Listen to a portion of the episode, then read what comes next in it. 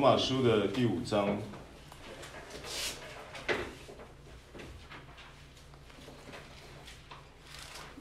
从十二节到二十一节的这个段落。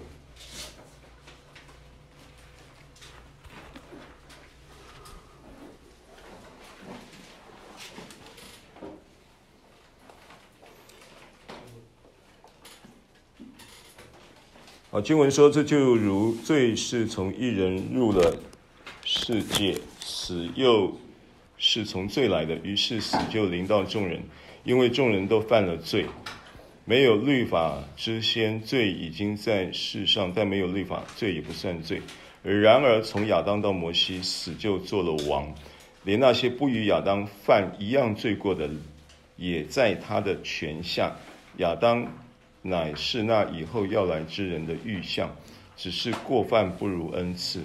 若因一人的过犯，众人都死了，何况神的恩典与那因基督、因耶稣基督一人恩典中的赏赐，岂不更加倍地临到众人吗？因一人犯罪就定罪，也不如恩赐。原来审判是由一人而定罪。恩赐乃是由许多过犯而称义。若因一人的过犯死，就因这一人做了王，何况那些受洪恩又蒙所赐之义的，岂不更要因耶稣基督一人在生命中做王吗？如此说来，因一次的过犯，众人都被定罪；照样因一次的异行，众人也就被称义得生命了。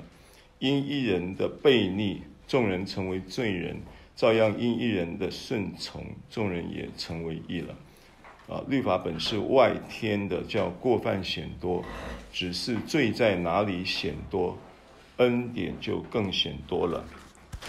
就如罪作王叫人死，照样恩典也借着我义作王，叫人因我们的主耶稣基督得永生。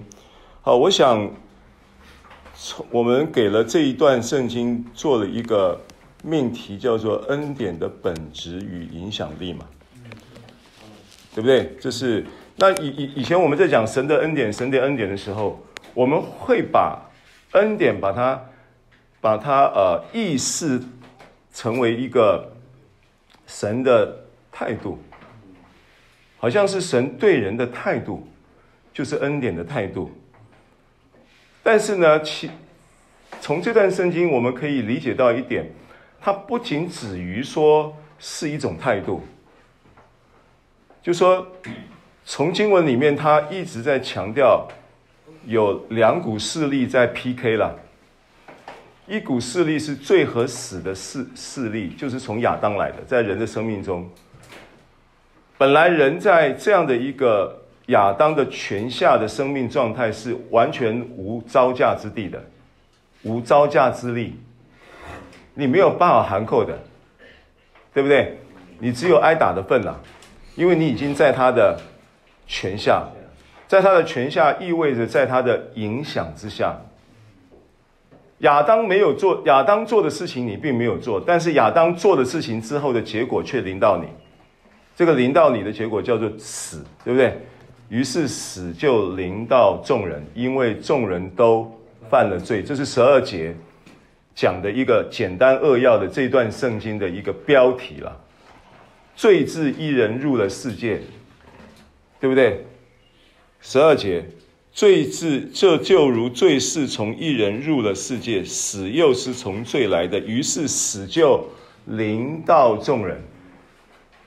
而且这个临到我，我上次有讲，这个临到这个字非常非常的强烈，所以它不但是临到你，不但是不但是传染到你身上，spray 英文用 spray 用散布，不但是散布到你身上，它还会穿透你的生命，对不对？不是只有好像临到了你的这个新冠病毒，如果临到你，不是只有咳一咳。然后只有这个嗅觉失灵，只有不是只有这些症状而已，它可能就会破坏你的到你的呼吸系统啊，也许有就是到你病好了，你可能都还被它的被这个这个病毒的侵害产生终身的影响，对不对？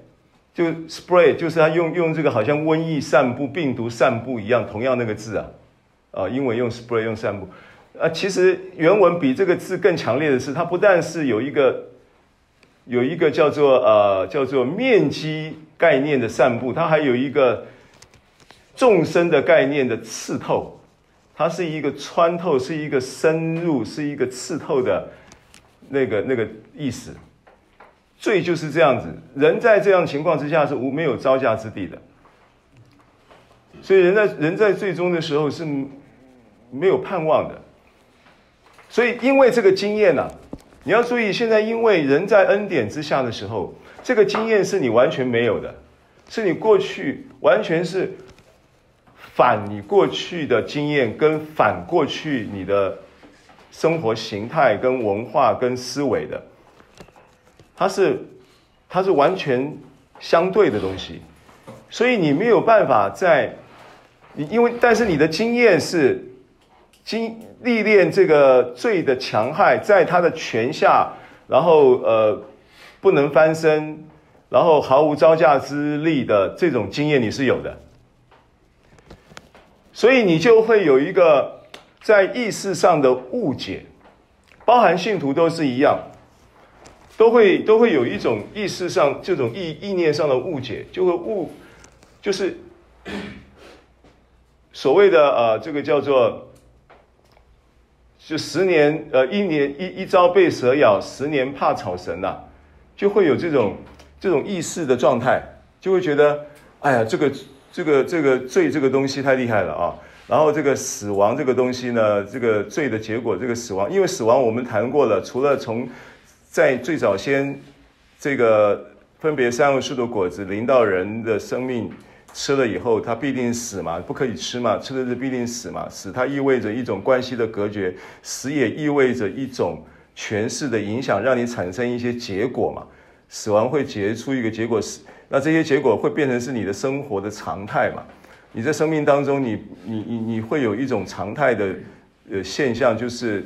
就如同加拉太书五章讲的，你会有会有这个所谓的什么呃呃呃呃呃嫉妒啦，会有什么呃恼恨呐，哈，会有什么纷争啦，啊，会有什么你你你你你你这些都是死的一些状态带来的死的结果，引引进入人的生命以后产生的一种生命的状态嘛。对不对？而、死其实也是一种什么？也是一种让人在这种罪与死的权下的生活，会让人对未来没有盼望嘛。然后你会对生命没有信心嘛？对人性你也不会有信心嘛？因为在人性的经验里面有太多那一种，好像有背叛呐、有有有有这种呃呃言而无信、啊。呃，有这种嫉妒啊，这种都刚刚所讲的这一些死的状态带来的生活经验，对不对？让你对生命你会没有信心，你会没有盼望嘛？那你你可能你你你你都不太敢尝试去爱嘛，对不对？然后你的生命会觉得很悲哀嘛？不然以赛亚书为什么六十一章？你看一下以赛亚书六十一章。以赛亚书的六十一章，在宣告这个福音，在预言这个基督的福音要临到临到人人类的生命的时候，他他他讲讲说什么呢？主的灵在我身上，对不对？然后。对，业业用高高我高我，然后呢？叫我传好信息给谦卑的人。对，传好信息给谦卑的人，就是传福音，对不对？差遣我医好伤心的人，然后报告被掳的得释放，被囚的出监牢，报告耶和华的恩年和我们神报仇的日子。然后你看来，这个报告完了以后，第一个他要做什么事情？这个福音要在人生命发生什么事情？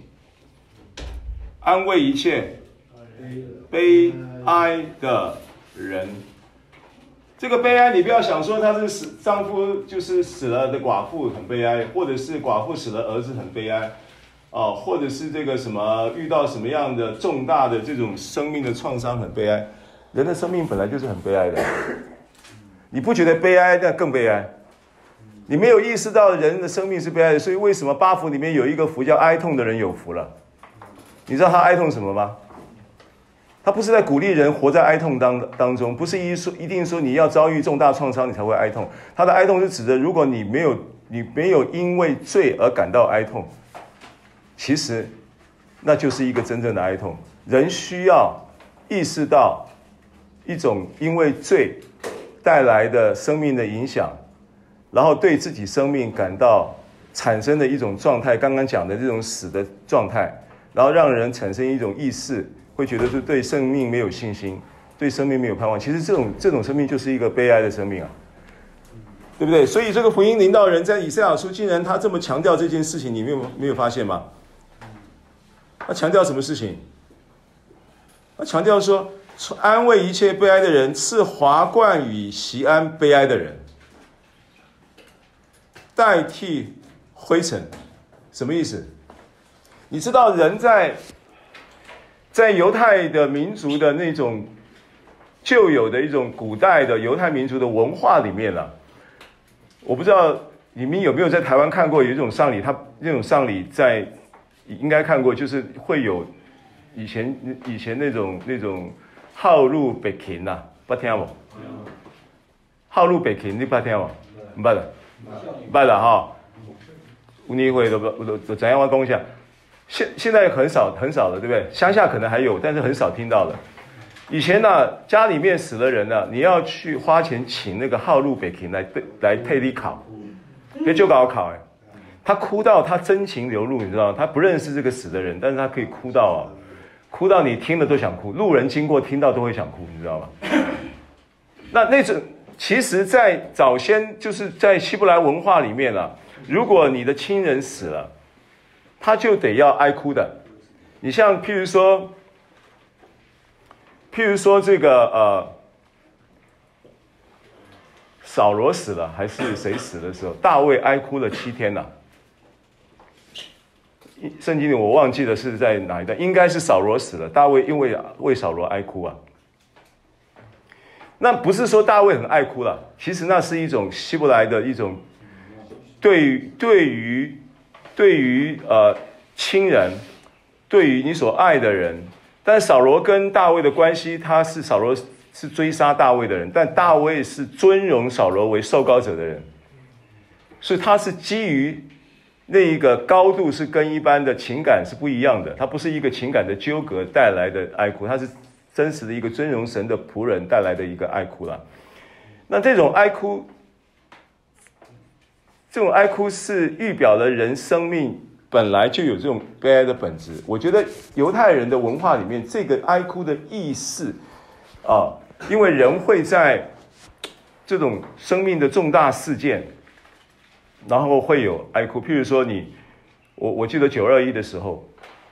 我我们大概是在九二一赈灾，我们是九月二十七还是二十六号就，这时候我的母会教会就组团就进到九二一去赈灾，除了一些物资的赈灾以外，啊，我们到普里，然后还有还有国姓乡还有普里那里去赈灾，我们常常碰到那个那种家里剩一个人的。而且这个人可能只有八岁十岁，就就有这种个案在帐篷，然后这这个孩子呢，他在那个这种重大事件，他他的那种悲哀啊，不是不是只是我们想象中他会哭啊，他其实他在那里坐在那里坐在那个帐篷边上有一棵树，然后靠着那个树坐在那里就呆呆的。然后呢，他就会就有义工会讲，告诉他说，告诉我们说那个孩子的故事，就是他上面有妈父亲，有母亲没了，然后他母亲的母阿公阿嬷，啊、也是三代同堂的阿公阿嬷也没了。然后之后他还有可能有一个弟弟一个妹妹，还是兄弟姐妹也没了。那人碰到这种重大事件，它是一种你没有办法，几乎是没有办法，没有办法含扣啊。注意啊，我刚刚讲，人常态的生命状态里，罪和死的律临到人生命的时候，人是没有办法，没有招架之力的，毫无招架之力，他你就一直在他的权下被影响。当你遇到像类似像这种人遇到这种重大事件的时候，你也毫无招架之力。你也一个十岁的孩子、八岁的孩子，他也不知道怎么样面对他的人生，对不对？是不是很悲哀？那你说这种情况之下，你能给他什么？除了政府、社会局会给到这样的一个孩子会有他的会有应有的照护以外，他的生命是需要安慰的。注意，福音是要安慰人的。所以，为什么这段话报告耶和华的恩年完了以后，安慰一切悲哀的人？然后呢，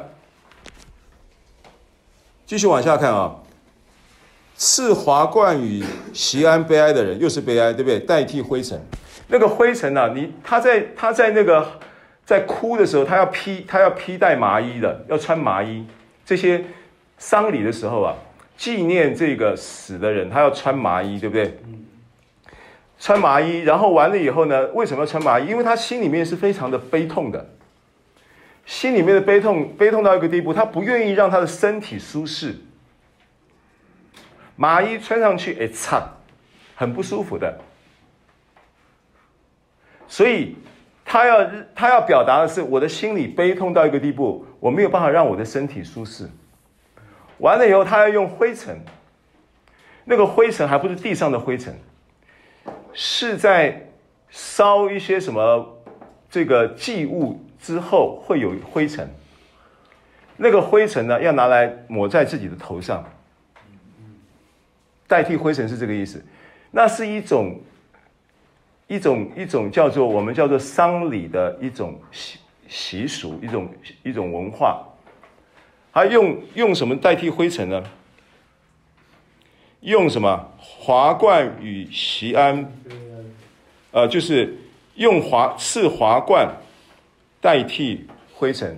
那华冠是指的是一种生命的，就是我们上次有跟你讲说，诗篇第八篇讲到说，人算什么？你竟顾念他；世人算什么？你竟眷顾他。然后赐他什么？赐他荣耀尊贵为冠冕，啊，然后这个诗篇六十五篇十一节，看一下诗篇六十五篇十一节。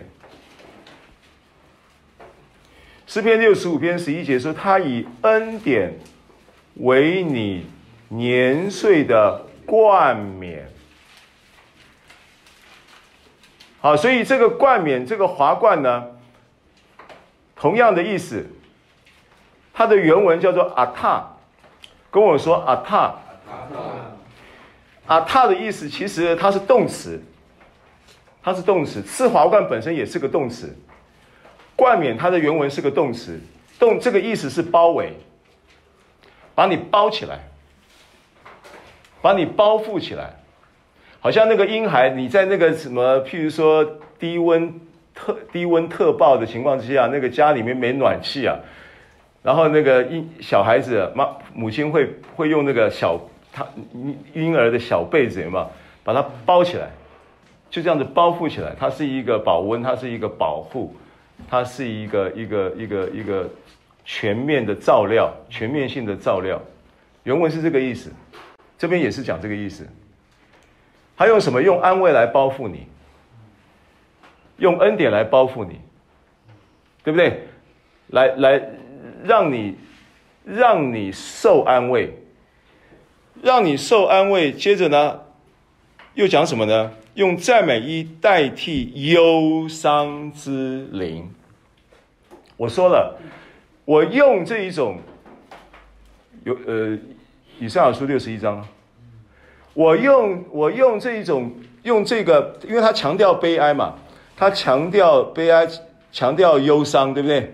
啊，是这个福音有针对性的在在面对这样的一个人。那这样的人其实意味着两种状态，一种状态它是一种生活的常态，人在生活常态中因罪而感到哀痛，啊。因因自己人生命没有信心跟盼望而感到悲哀，那其实他是一个人，在这样的情况之下，他会有福的原因，是因为他意识到自己在生命中没有盼望，他需要帮助，他意识到他自己不知道怎么面对人生的未来的路，他已经完全呃，几乎就是信心已经丧失了。啊，这种情况，这种情况的人有福了。这种情况的人，其实他开始已经趋近于要悔改了。他是一个悔改生命的基础啊，哀痛啊，对不对？意识到悲哀。那另外一种情况就是，真的他遭遇到人生的重大事件，他真的他遇到那种不可抗力的、毫无招架之地的情况之下的那一种生命的压迫。他真的需要从里面出来，他真的需要得在这个当中得到盼望，恢复生命的信心。这种人呢，其实是福音非常非常非常聚焦的对象。这是这段圣经的启示，对不对？使使他们称为什么？使他们称为什么？公益树，是你公益的身份。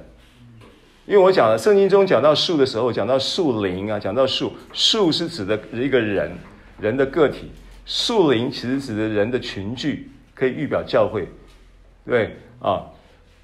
所以，所以，所以以赛亚书有讲到什么旷野成肥田，肥田又什么成树林，有没有？啊，然后是耶和华所栽的，叫他得荣耀。好，这个是福音的大能。好，那我要跟你讲这个的意思，就是说，人在这个亚当首先的亚当的权下，生命的罪的影响，罪已死的律的律动当中，是毫无余地的，在他的权下，在他的压制之下，在他的影响之下过日子。这个日子，不管你是过得平淡，还是过得怎么样，你要意识到一种生命的悲哀。然后呢，你能够趋近于悔改，能够对福音的领受产生实质的启示，这其实是一种人需要这样的心境。那如果人在那种遭遇到那种极大的生命创伤，然后没有办法走出来情况之下，也只有福音可以解决。好，我再给你证明这个圣经啊。这个是其实我主日准备要讲的信息的一段啊，我我先跟你分享，在以赛亚书的五十三章的第四节，以赛亚书五十三章的第四节，对，刚刚是六十一章，你翻到五十三章。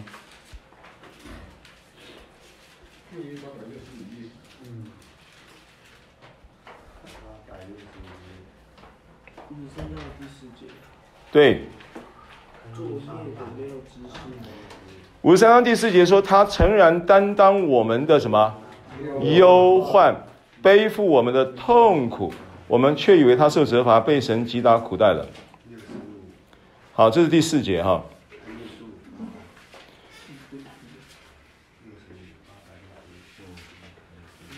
好，这个是忧，有两个关键词嘛，一个忧患，一个痛苦，对不对？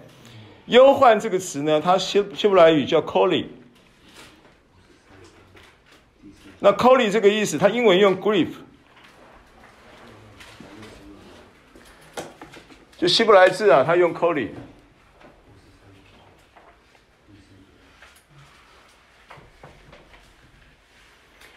然后英文是 grief，啊，它翻中文翻译做忧患。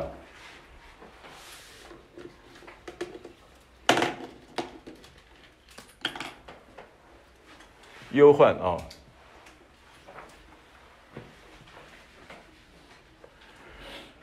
好，然后呢，另外一个字呢，是我就这些圣经，因为它后面是讲主要在讲耶稣基督的背十字架嘛。因为四四节讲完以后，五节就是说，哪知他为我们的过犯受害，为我们的罪孽压伤，因他受的刑罚，我们得平安；因他受的鞭伤，我们得医治。那他这一个经文我们都熟悉，对不对？刑罚指的是钉十字架嘛。啊，因他受的刑罚，我们得平安；因他受的鞭伤，我们得医治。这个经文我们都熟悉，但是它针它上下文是有个针对性的。它针对什么东西呢？特别针对忧患，也特别针对痛苦。这这两件事情。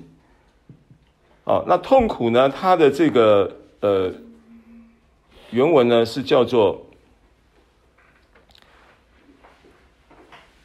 Makop。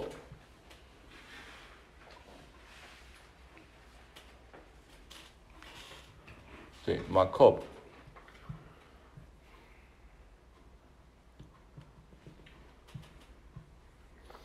哦，这个是希腊字的，呃，不是希腊字，希伯来语，希伯来语的的拼音拼音是 Makop，然后它的英文呢是用 sorrow，啊，这个词，那这两个词呢，它其实啊，这种忧患呢、它其实它不但，它也是表达一种痛苦。当然，它跟罪是有关系的，但是呢，在这里不强调罪，就是人会因罪产生忧患，对不对？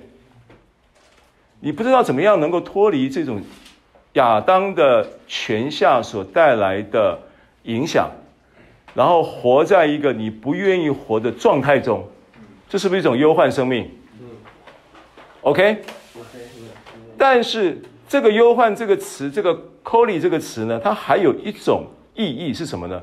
是整个世界在被罪被罪 spray，就临到，就是因为罪之一人入的世界，然后呢，死就临到众人，对不对？然后这个死临到众人的时候，是临临到了这个世界嘛？所以罪在这个世界产生的一个影响，刚刚讲的是个人的忧患哦。但是还有一个忧患是什么？是因为临到了这个世界以后，然后在这个世界的一个运作的机制底下，本质上它是被罪跟死的律在驱动的嘛？在这样的情况之下。它会不会影响你的生活？会影响你的生活。那人在这种常态的生活当中是不会有感觉的，他觉得理所当然。可是呢，有一种情况是，其实是你没感觉，但实际上它正在你的生命当中产生一种客观性的环境上的强害。就好像如果今天有 PM 二点五空污的问题在你的在这个生活当中，你不看。这个所谓的空屋的标示的那个状态的图，你不知道今天是橘色还是红色，对不对？还是蓝色还是绿色？感谢主给我们量在这个小平顶这个地方，四围环山，我们基本上绿色的机会高一点。所以你在这里其实你没有感觉啊，你没有感觉到说你在这里有什么特别特别的这个生活中的这种叫 PM 二点五的侵害，对不对？当你有感觉的时候，其实你已经怎么样？你已经。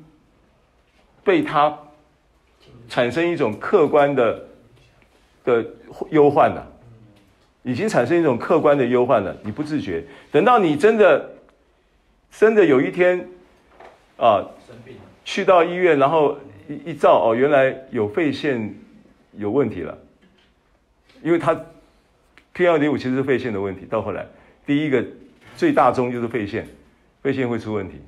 好，这是一种忧患。是不是有忧患？好，那再再说一种情况好了。你如果譬如说一个酒驾的个案，然后妈妈带着孩子走在路上，结果这个酒驾的没看到红灯，闯过去了，把这妈妈的孩子跟孩子撞死了，这是不是一种忧患？那妈妈的爸爸跟妈妈孩子的哥哥怎么过日子？是不是一种忧患？这种忧患是跟你无关的哦。但是却是这个罪在这个世界运作之后，可能会波及到你身上的，这也是一种忧患。那你要知道，人在这种忧患里面呢、啊，很难走出来哎。不管是你自己造成的，还是你只是走在路上被波及的。好，我再讲嘛。如果你今天在生活在伊拉克，然后八岁的孩子在伊拉克里面，经常在街上可能就有流弹嘛，一个流弹，邦就把他，就把他从背部穿过去，然后就没办法，就就没办法了。八岁的孩子就就跑去见阿拉了。比方这样说，那你说他的母亲情何以堪呢？他是不是产生一种生命的忧患？好，这个忧患这个词就有这个意思哦。然后这个忧患的历程会带来一种痛苦是什么？有没有听过退伍军人病、退伍军人症？他走不出来的。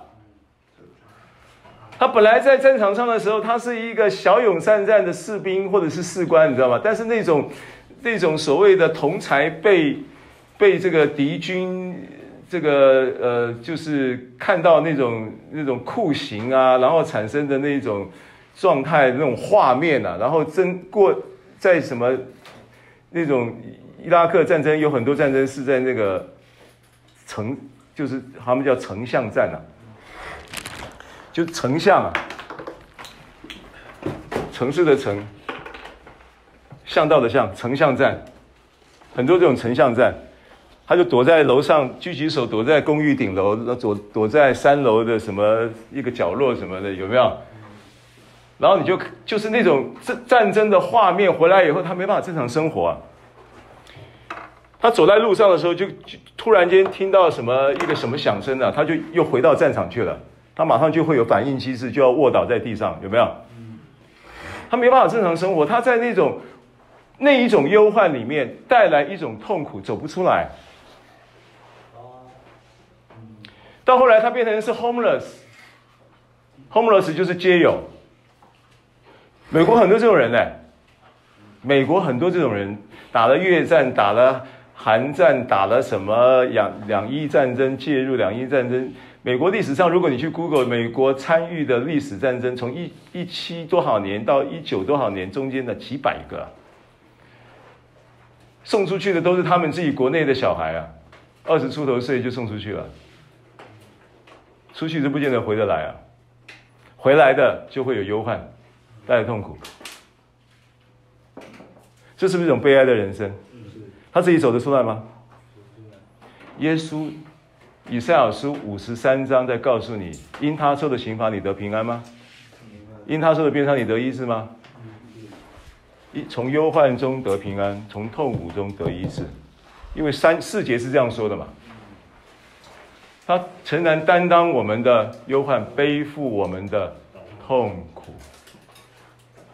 好，我要跟你强调的是说，有时候你看起来这是一个不可撼动的问题，你看起来这是一个无毫无招架之力的问题，你根本没有办法涵扣的问题。但是，但是，罗马书五章告诉你，何况所赐那个那个那个叫做所。啊，对，受了洪恩，还有所赐之意的，对不对？何况更加倍的，那个叫做恩典中的恩赐，更加倍的临到众人，这是福音啊！这是告诉你，你可以从忧患中，你可以从忧痛苦中走出来。那怎么走出来？那不是你的事，也不是我的事，是圣圣灵的事。你也不知道啊。对你，你你你你会碰到这样的人的，你自你你你不一定会碰到这样的事，但是你会碰到这样的人。福音可以，耶稣基督的救恩，耶稣基督的钉十字架的这一个福音，就是要解决，有针对性的在解决这样的问题。好，所以我用这个例子来告诉你说，罗马书五章的价值是什么？它在启示你什么事情？因为整章都在做一个代表性的描述嘛。过去亚当做的事你没做，但是你却在他的权下，因他做的事，你在领受，你在挨着那一些他所做的事带来的结果。那如果这个事情是一个事实，你也的确经历了这一段，那他就要告诉你，还有一段你可以再经历到，就是现在有一个人叫做第二个亚当，也就是幕后的亚当，叫做耶稣基督。耶稣基督也做了很多事情，跟你无关，不是你做的，但是那个事情的结果却要临到你。临的，你明白吗？就这么简单。这一段圣经就在讲这个逻辑而已。如果你确实已经经历到首先的亚当做的事情，它结果临到你，那你就可以当然的想当然耳的去相信并且领受说，耶稣所做的一切事情不是你做的，但是结果却是临到你。一个结果临到你的是咒咒诅，就是亚当所做的；一个结果临到你的是祝福，是耶稣基督所做的。阿门。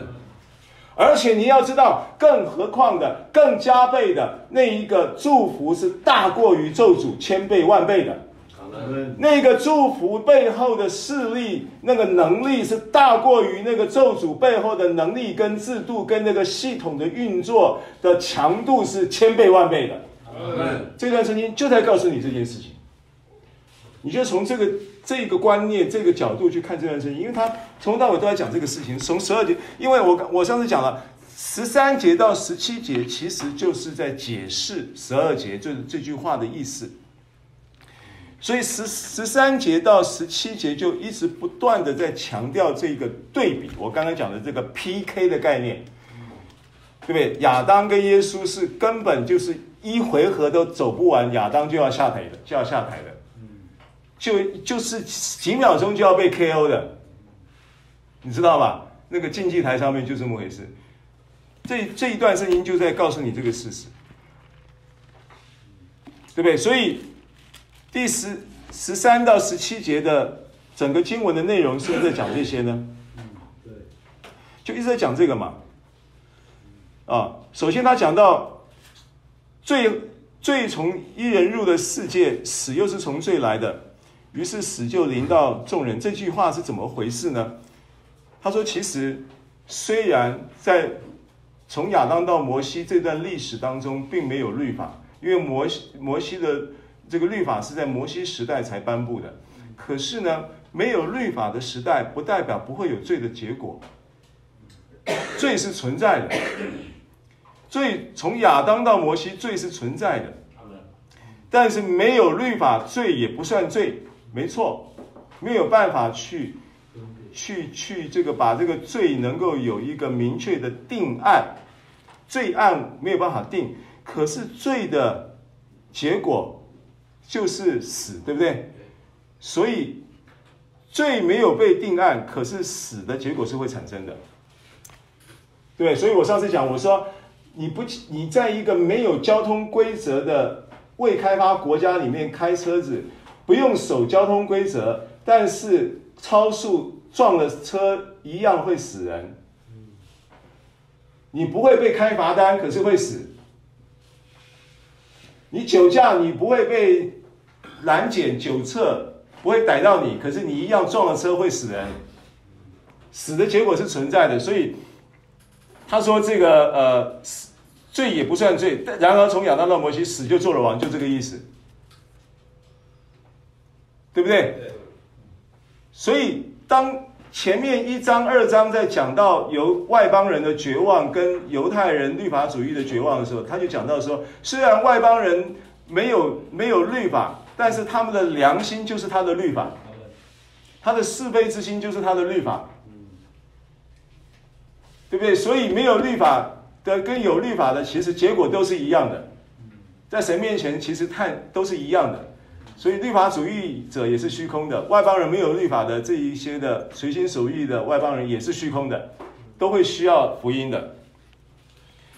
好，那这段圣经呢，一直走走到，他说过犯不如恩赐，马上做了一个 PK 了，比较了，过犯不如恩赐，差很远的。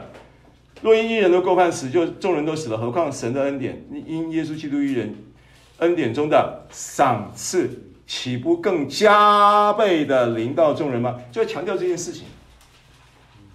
如果你经历过在亚当的泉下的生命，那个生命是这么真实，那个生命是让你这么样的一个毫无招架之力的情况之下，你一直在他的泉下生活，你其实你是在这种情情况之中。如果在这种情况之中，你意识到那个情况之中生活的无奈与哀痛，那你有福了。这是你为什么会坐在这里的原因嘛？因为其实你里面已经有一个意识上的哀痛，你觉得自己是需要被帮助，你自己自己需要从这个光景中走出来。那我告诉你，那你走对了，你选对了，你不会白，你在这里每一天都会有意义的。你听到的每一篇道都会对你产生影响。你不要说，那我怎么还是这样？我怎么还会乱想？你不要想这些，你要去看耶稣。你不要再去高举亚当了。当你在想你你在高你在你自己的自我的意识大过于对耶稣的意识的时候，其实你是在捧第一个亚当，你还在当第一个亚当的粉丝。他已经被 KO 下台了，你还在旁边要要要这种叫做什么死忠粉丝、铁粉，还不还在挺？你挺谁嘛？对不对？你真的要搞清楚，救你的是谁？明白吗？啊，所以我刚刚用这个新闻告诉你，就是人在这一种毫无招架的情况之下，没有办法含扣的情况之下，人生命产生的一种忧患跟痛苦。这种忧患痛苦有各式各样的。人生呢，我们相信我们在基督耶稣的所应许的这一个。呃，因他受的刑罚，我们得平安的应许当中，我们不会再遭遇这种痛苦，不会遭遇这种后后备后退伍军人症的痛苦，不会遭遇那种在马路上错失，竟然就因为别人的罪而波及到你生命的流弹，让你让你去遭遇到这种这种叫做叫做什么鱼池之殃，这种事情不会临到你。这种意外不会临到你，对不对？因为我们在基督里面，我们充满了这个被祝福的，然后神定义要赐福给我们，让我们在他的因他受的刑罚，我们得到不但是生命的平安，也会得到食衣食住行的各种的平安。这个这个意思要种到你的心里面去，天使保护你，是不是？你要有这样的意识。当你遇到这样的情况，遇到这样的人的时候，你要怎么帮助他？其实，过去我在不明不是那么明白福音的时候，我我对这样的人，我碰到的时候，其实我我们这样很多机会碰到的，因为我们在外面服侍，尤其在大陆，大陆那种农村里面那种苦，生活很很辛苦的这种信徒很多，就是农村乡下的地方很多。你听他讲故事啊，其实你很多地方是有有口音的，根本就也听不太懂。但是有时候碰到这种有口音的听不太懂，我在心里面都还还会庆幸我听不太懂，因为我其实不想听懂，因为听懂让人心情很沉重。嗯你没有办法解决他的问题啊，那我只能只表，我只能站在一个传道人的立场。听不懂的情况之下，似懂非懂，不懂装懂的情况之下，听他讲完，为他祷告。你知道，一祷告话就来了，那个话跟子弹一样，噗就来了。那话来了，经文讲完了，旁边会有个同工，那个时候还没有手机录音什么的。我讲的是十几年前的事情，到乡下去，没有手机录音什么的，这些现在很方便。祷告的时候，他录音回回家自己听，自己查圣经。以前是童工在旁边，他们他教务会有童工，童工在旁边在在给他拿个小纸条，写写写经文写写写，撕起来好像开药单一样，就给他带走。那一祷告一祷告多久你知道吗？一祷告从开始祷告到一个一个祷告完，然后同工一个一个祷告的时候，神给话语，然后开药单带回去，最高纪录祷告七个小时。一百六十八个人，最高纪录，他爸从早上七点钟祷告到下午两点，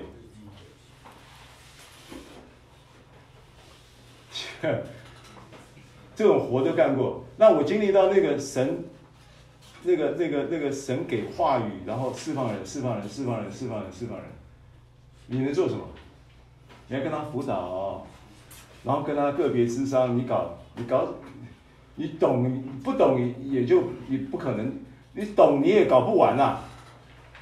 我不是说那个不重要，那个也很重要。个别智商什么都很重要，那个其实是在帮助你领受神的话，你要搞清楚。个别智商没法解决你的问题，但是个别智商可以帮助你把你的心调整好，让你的心的土翻一翻，心的土质啊，心田心田是不是有土质？那个土质其实需要翻一翻的，翻一翻，松一松土，这种东西好成，好好什么，好生长。神的话就是那个种子，对不对？人子就是那个传道的，然后人的心呢，就是路旁的硬地也好，土浅石头地也好，荆棘地也好，好土也好，都是预表人心的土质啊。所以把你的心预备好，领受神的话才是关，是是真真正的核心啊。啊，我们在在这里这个运作的所有的核心都在神的话语。啊，这是我们呃那么大量的要大家去听啊、抄啊，然后读啊，然后说啊、写啊的原因。Amen。啊，所以你的忧患、你的痛苦会。你在救恩的耶稣基督救恩的计划中，它其实是有针对性的，要解决这些问题。不但要解决这些问题，在你解决你身上的这些问题，还要透过你去释放很多人呐、啊，去帮助很多人呐、啊。你说我可以吗？我行吗？我跟你讲，没有一个人都没有一个人，因为神的话语讲说，他要使他要每一个人。神要乐意使用每一个人的。当彼得前，你看一下彼得前书二章九节。当你在看到这个圣经的时候，你自己要知道，神本来就定义到每一个人都会是他要使用的器皿啊，每一个都是啊，只是不是每一个人都愿意啊。但是神单方面是这个叫做什么？一厢情愿的，他期待每一个人都来被神使用啊。彼得前书二章九节，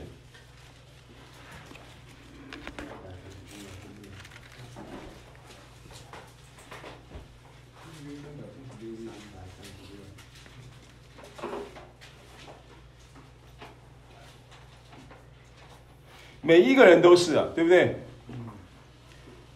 第九节，唯有你们是什么？被拣选的族类。好，那现在，现在，当然了。他前提是有一些他们既不顺从嘛，八节是有一些人是不顺从的嘛，不顺从的不顺从是没辙，但是神对那些不顺从的人，他是不是他也有抱有同样的寄望呢？抱有同样的寄望，只是他不顺从嘛。所以其实你从八节九节看得很清楚，它是包含所有的人都是神寄望的对象，对不对？然后呢，九节就说唯有你们是拣选的族类，是。是什么？是有君尊的祭司，是圣洁的国度，是属神的子民。要叫你们做什么？宣扬，跟我说宣扬。宣扬是不是传传扬的意思？去传扬那招你们出黑暗入奇妙光明者的美德。招你们出黑暗入光明者是谁？耶稣嘛，就是传耶稣的美德嘛。那为什么讲说招你们出黑暗入光明？因为你每一个人。为什么你们每一个人都会是被拣选的？为什么每一个人都是被呼召的？因为每一个人都走过这个出黑暗入光明的经验嘛。每一个人的故事都有出黑暗入光明的价值嘛。每一个人出黑暗入光明的背后，都有神的话语在支持着你这一个奇妙的经验嘛。那你去传扬的，你说你不一定，你你你不一定能够像这个主任这么优秀，你但是神一样可以使用你啊。你每一个每一个人本来他的角色扮演，他的在在圣经的这一个真理的一个观点叫做一个身体嘛。那身体上面本来就有很多什么肢体嘛。你你今天你可以要要求小指头展现他的二头肌吗？不可以嘛？你小指头有小指头的功用嘛？你小指头什么时候有用？常常有用啊。什么时候有用？挖耳朵有用吗？你耳朵痒的时候没有小指头，你就很痛苦了，是不是？那你耳，你说你耳朵耳洞够大，你用大大拇指挖，你挖给我看。神造的时候就刚刚好，不会过大的，没有人耳洞过大的，就是小指头刚好。奇怪了，其他指头都不合适。就是有那么一件事是要你做的嘛。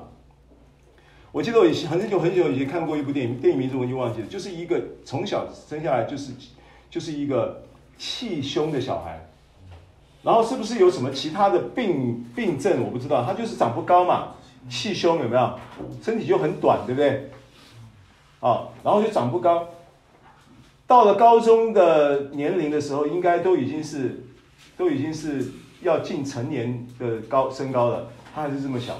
好像小学三年级、二二年级、一年级那种高度，那从小到大他就是就是就是被被霸凌啦，被耻笑啦，然后被拿来这个，反正就是，然后他自己自我形象也不好，但是他有一个老师对他很好，主日学老师也是他学校的老师，教会的教会主日学老师，同时也是他学校的老师，对他很好，就一直不断的告诉他，不断的告诉他说。你是被上帝特别拣选，你在上帝手中有特别的用处，就不断的跟他讲，这个思维就进入他的生命里啊，就影响他的，所以他常常会被人家被人家可能有错误的对待啦，凌就是霸凌啦，或者欺负啦，或者是嘲笑啦，或者什么，他从来都面对这种情况的时候，他总不会表现得很忧患、很痛苦。他总是会用这个话来回应这个对方，或者是回应他自己，说我是在上帝手中有特别用处的，我是有特别用处的，啊，就是这样。连他的父母都看不起他呀，他的父母都嫌他烦了，他的父母都觉得怎么生一个孩子这么麻烦了。那他又不像这一种外形外观这么呃，就是外。外形上是这么这么不完全，可是他又是很喜欢很喜欢跟人互动的那种人，不是那种比较宅男型的人，他是属于那种比较外放的人，性格上比较外放的人，所以又是外放，又有先天条件不足，然后就有很多的外放带来的一些关系的一些的一些的影响跟伤害，对不对？可是他就一直告诉自己，一直相信自己。也不是相信自己，他相信神透过这个老师跟他讲的话，那这个是真理啊，这是圣经的真理啊，他就一个真理，他就是这么一个真理，他的生命就一个真理。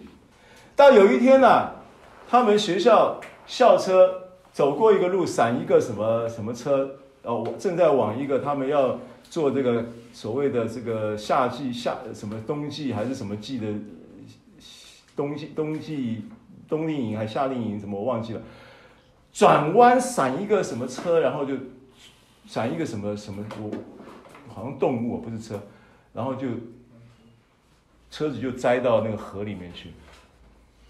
车栽到河里面去啊！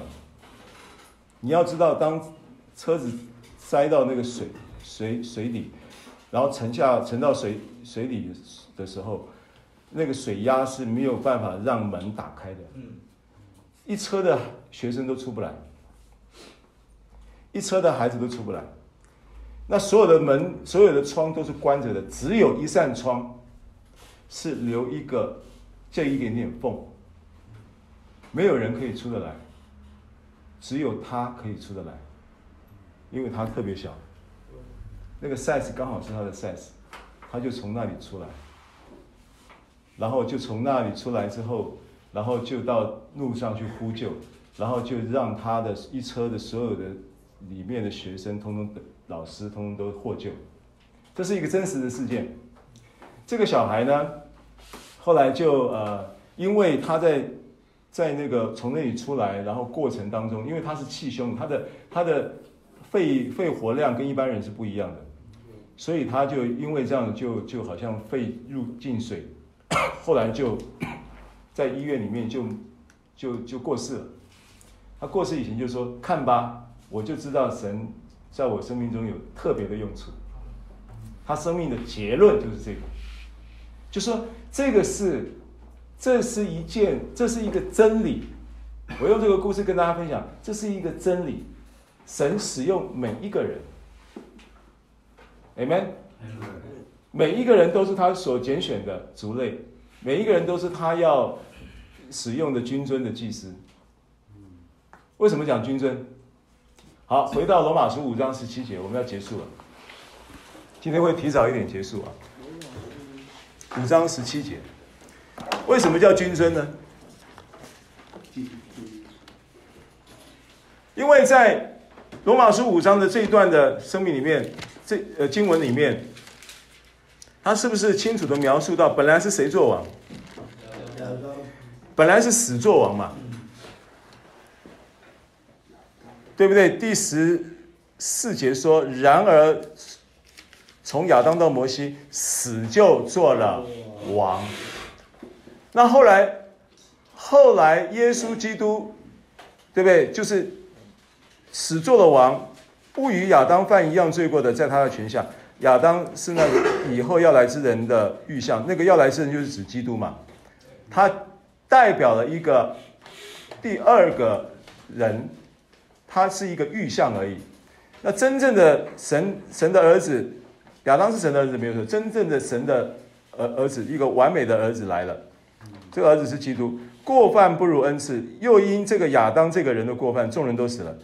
何况神的恩典，因基督耶稣一人在恩典中的赏赐，岂不更加倍的临到众人？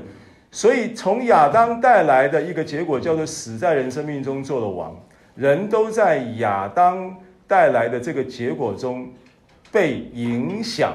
在他的权下过日子，好，那耶稣基督来要不要推翻这个体制？因为重点在于不是亚当这个人做了什么，而是这个亚当人亚当种下了一个人类生命的一个系统，这个系统带来一个运作的体制，这个 system 这个系统这个体制形成的一个权下的影响。在人生命当中，人在生命当中不自觉就在这个系统里面转，就转出了死的结果嘛。这个逻辑就是这样的。好，那现在有新的系统来了，是从耶稣基督而来的，这是新的一个。